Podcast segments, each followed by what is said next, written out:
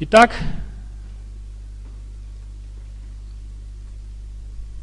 три особенности мужской, мужской природы. Мы о них говорили в прошлых семинарах, которые нужно учитывать для того, чтобы речь женщины помещалась в эти рамки пяти. Очень сложно, да? Тут пять, там три. Как же с ними вообще говорить? Лучше молчать.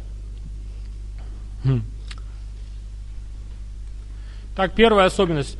Во всем, что мужчина слышит, во всем, что, во всем, что мужчина слышит, привлекательным для него является то, где, где он чувствует, что он нужен. Если женщина показывает свою высокую квалификацию, она бизнесмен высшего порядка, она руководит большим, несколькими отделами, большим предприятием туда-сюда. Она ему говорит, деточка, да. Может быть, она и правильно говорит, может быть, она правда деточка по сравнению с ней в этой сфере, но он не нужен. И он не нужен. И надеяться, что мужчина привлечется женщиной как женщиной, может быть, как партнером, может быть, как, дел, как для взаимодействия, может, как другом, я не знаю. Да, но как женщиной маловероятно. Почему? Потому что она слишком самостоятельная. Он не чувствует себя нужным. В ее словах звучит уверенность, в ее словах звучит непоколебимость, в ее словах звучит стойкость. Господи, помилуй, встретить. Женщину, которая каждое слово говорит с такой уверенностью. И в голосе ее, голос ее не дрогнет.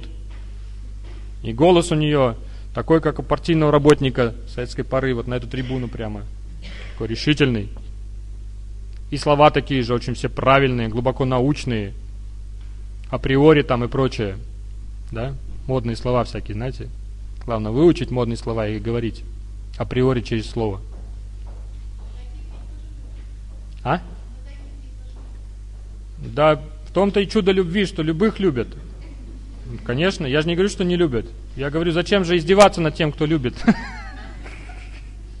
Конечно, любит. Второе, в речи женщины хорошо, если звучит приятие мужчины, приятие, я принимаю таким, как есть. Это очень трудно, потому что мужчине во всем кажется упрек. Это, знаете, у нас такая паранойя. И таблеток таких еще не придумали, и их никогда не будет. Нас нельзя от этого вылечить. Нам очень важна наша квалифицированность, наша компетентность. Мы больные на этом. Мы больные по рождению. И еще общество нас делает совсем больными. Потому что в этом обществе, если ты чуть-чуть отстал, ты лузер просто и все. Лузер, лох, отстал. Ха, Сколько, сколько, сколько ты получаешь? Фу, лузер.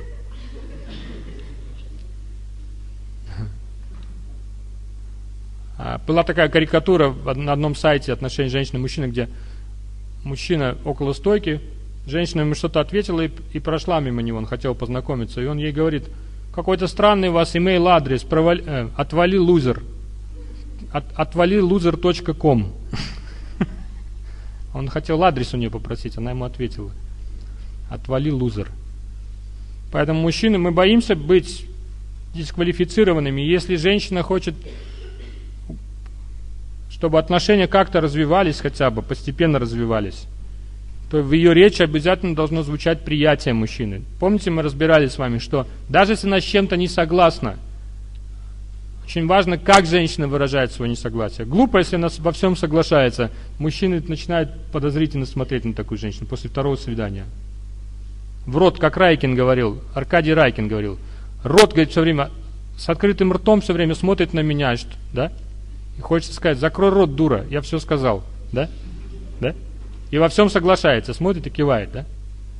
Мужчинам нравятся такие женщины, привлекают?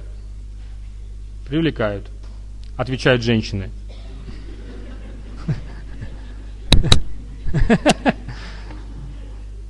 Но нам надо, чтобы нас принимали такие, как есть. Знаете, в чем секрет того, чтобы мужчина стал всем, чем он может стать, и даже чем он не может стать? Это то, чтобы его приняли таким, как он есть. Это единственный способ. Если женщина сразу ему показывает, каким ему надо стать, то почти нет шансов, либо что он станет, либо что они останутся вдвоем. Это очень важный момент. И почему это? Что за террор? Почему такие мы, такие мы, ой, ой, ой такие прям, не, не, не знаешь прям, как с нами говорить, да? То не скажи, то он не свобод, то он не, не принимает его как есть, то он не чувствует себя нужным, да? С ними вообще разговаривать? В ведах сказано, с мужем надо обращаться, как с ядовитой змеей. Одна мудрая женщина, она написала в ведах, Она говорит, с мужем, как с ядовитой змеей. Надо знать, где схватить, когда, как подойти. Потому что если ужалит, то уже мало не покажется. И эта ядовитая змея, это не то, что мы такие вот гады ползучие. Да? Ядовитая змея означает, что эго мужское очень уязвимо. Если мы чувствуем немножечко, что мы не нужны отторжения, а ведь мы родились, чтобы быть кому-то нужны. Мы хотим кому-то быть нужны, мы хотим в чьей-то жизни все изменить, кому-то помочь. Как пони. Помните песню пони? А пони тоже кони. И что-то мечтают пони в лихой погоне кого-нибудь спасти. Это мы, мужчины, хотим всегда спасти кого-нибудь. Если женщину надо спасать совсем, и, и ничего особенного, нету места подвига для нас в ее жизни, она неинтересна нам становится. Да? Но и желание быть принятым как есть, оно тоже важно для нас. Если этого нет, то наше эго, оно поднимается как змея, оно начинает кусать. В мужчине есть эго, оно не всегда, он сам с ним еле справляется.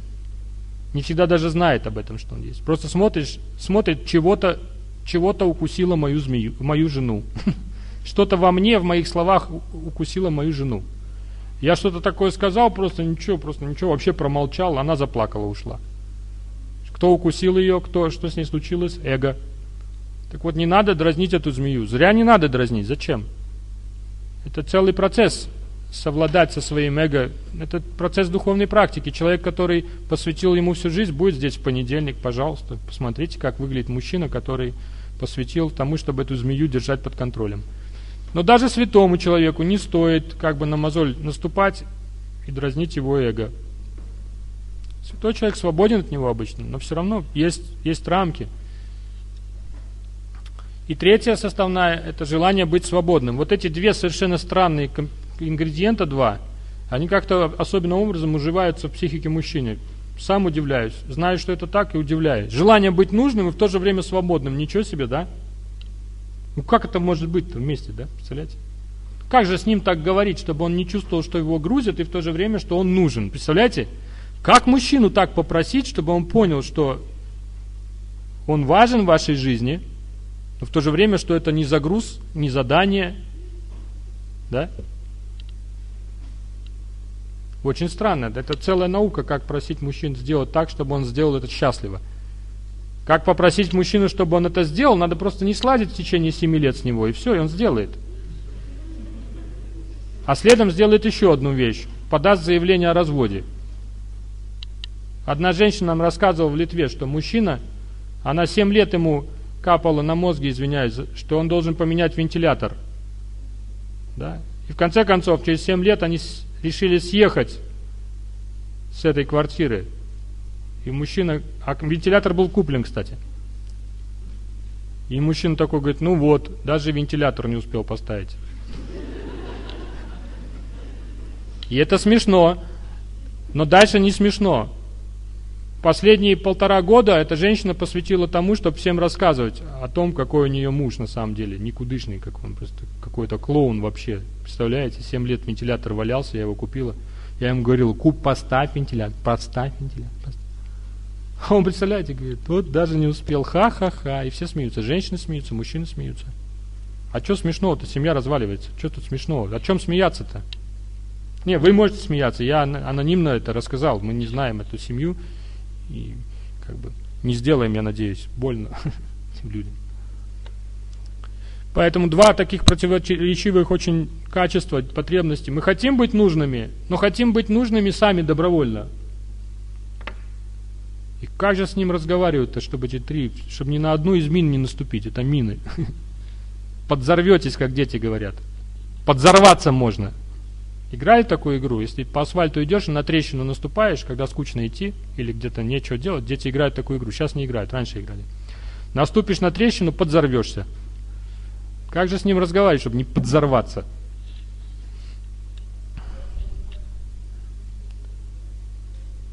Если эти вот три принципа, которые мужчине очень важны в общении, которые, которые он защищает змеей своего ложного эго, там большой такой змей Горыныч – если что, он сразу поднимается. Если не нужен, он поднимается сразу, мужчина.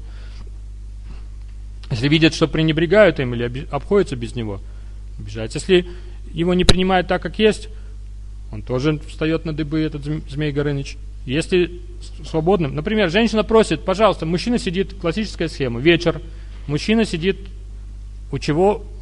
У камина? Нет. У монитора.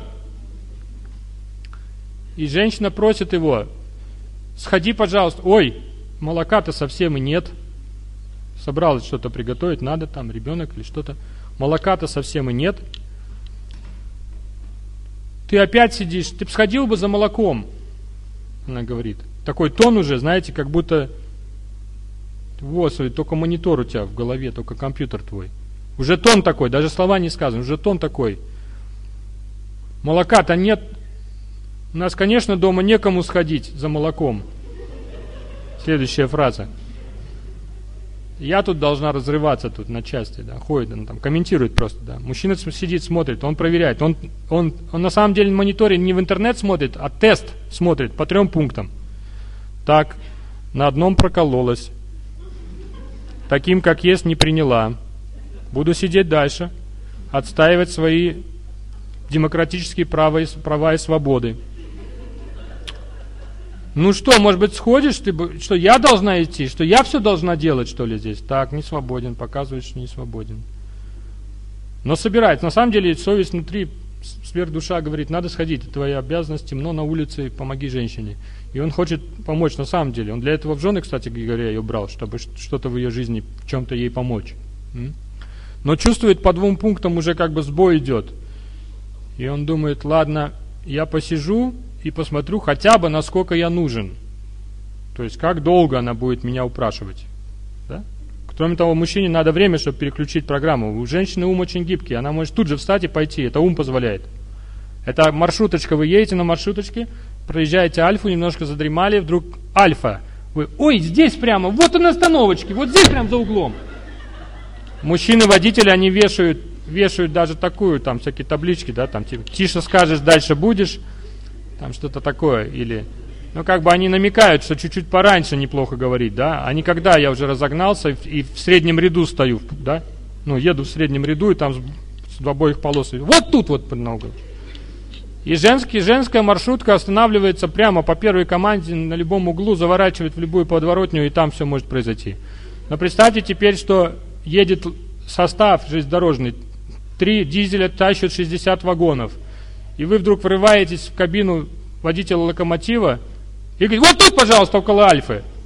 Нормально? Или вот здесь сразу налево? Да? Что мужчина будет делать? Первое, что он будет делать, ругаться. Или замкнется и молчать будет. Второе, тогда начнет что? Включит реверс, там, тормоз, дополнительное торможение там, да, даст сигнал на станцию, чтобы там за запасную ветку переправили его. Все это происходит в голове мужчины, потому что у нас система совершенно другая, поверьте.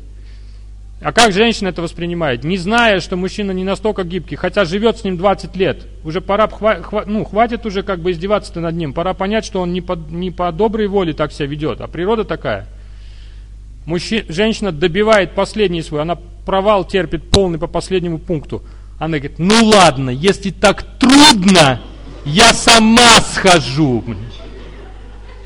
Это после всего, что мужчина дал на станцию рапорт, что состав Рига, да, Даугапилс просит, да, включаем торможение, реверс, 80, 80 вагонов, 60 вагонов скрипят тормозами, там, знаете, сколько тормозной путь? Вы уже знаете за мои лекции, я всегда рассказываю. Сколько? Я просто учился на в детстве я учился на детской железной дороге. Нам надо было заполнять много конспектов, непонятно зачем. Вот, серьезных. Единственное, что запомнил, что поезда очень сильно тормозят. Вот сейчас мне это при, пригодилось. Долго тормозят. 5 километров поезд, большой состав, который шел по, на полном ходу. Поэтому мальчик, который бежал с пионерским галстуком и махал, чтобы остановить пол, поезд, был несколько наивен. Это не так просто, поэтому женщина тоже похожа на пионера, который увидел тревшую рельсы и побежал на, навстречу поезду, маша красным галстуком. Машите, не машите, 5 километров все равно тормозить будет. Это не, у нас другой ум, другая, другие мощности, другой принцип. Мы двигаемся по железной дороге, по накатанной колее, там резкие движения, повороты и тормоза не работают. Мы должны знать заранее, где затормозить там и что делать. Поэтому вот так женщина может за один разговор, буквально за 15 минут, провалиться по трем баллам, как по, по трем пунктам провалиться полностью. И испортить, сильно разозлить мужчину. Просто показать ему все три, то есть показать полную дисквалификацию свою, и как бы показав, что он не нужен, что его не принимают таким, как есть, и что он совершенно не свободен. Хотя он помнит, что он ее абсолютно добровольно брал в жены. Вот это он помнит.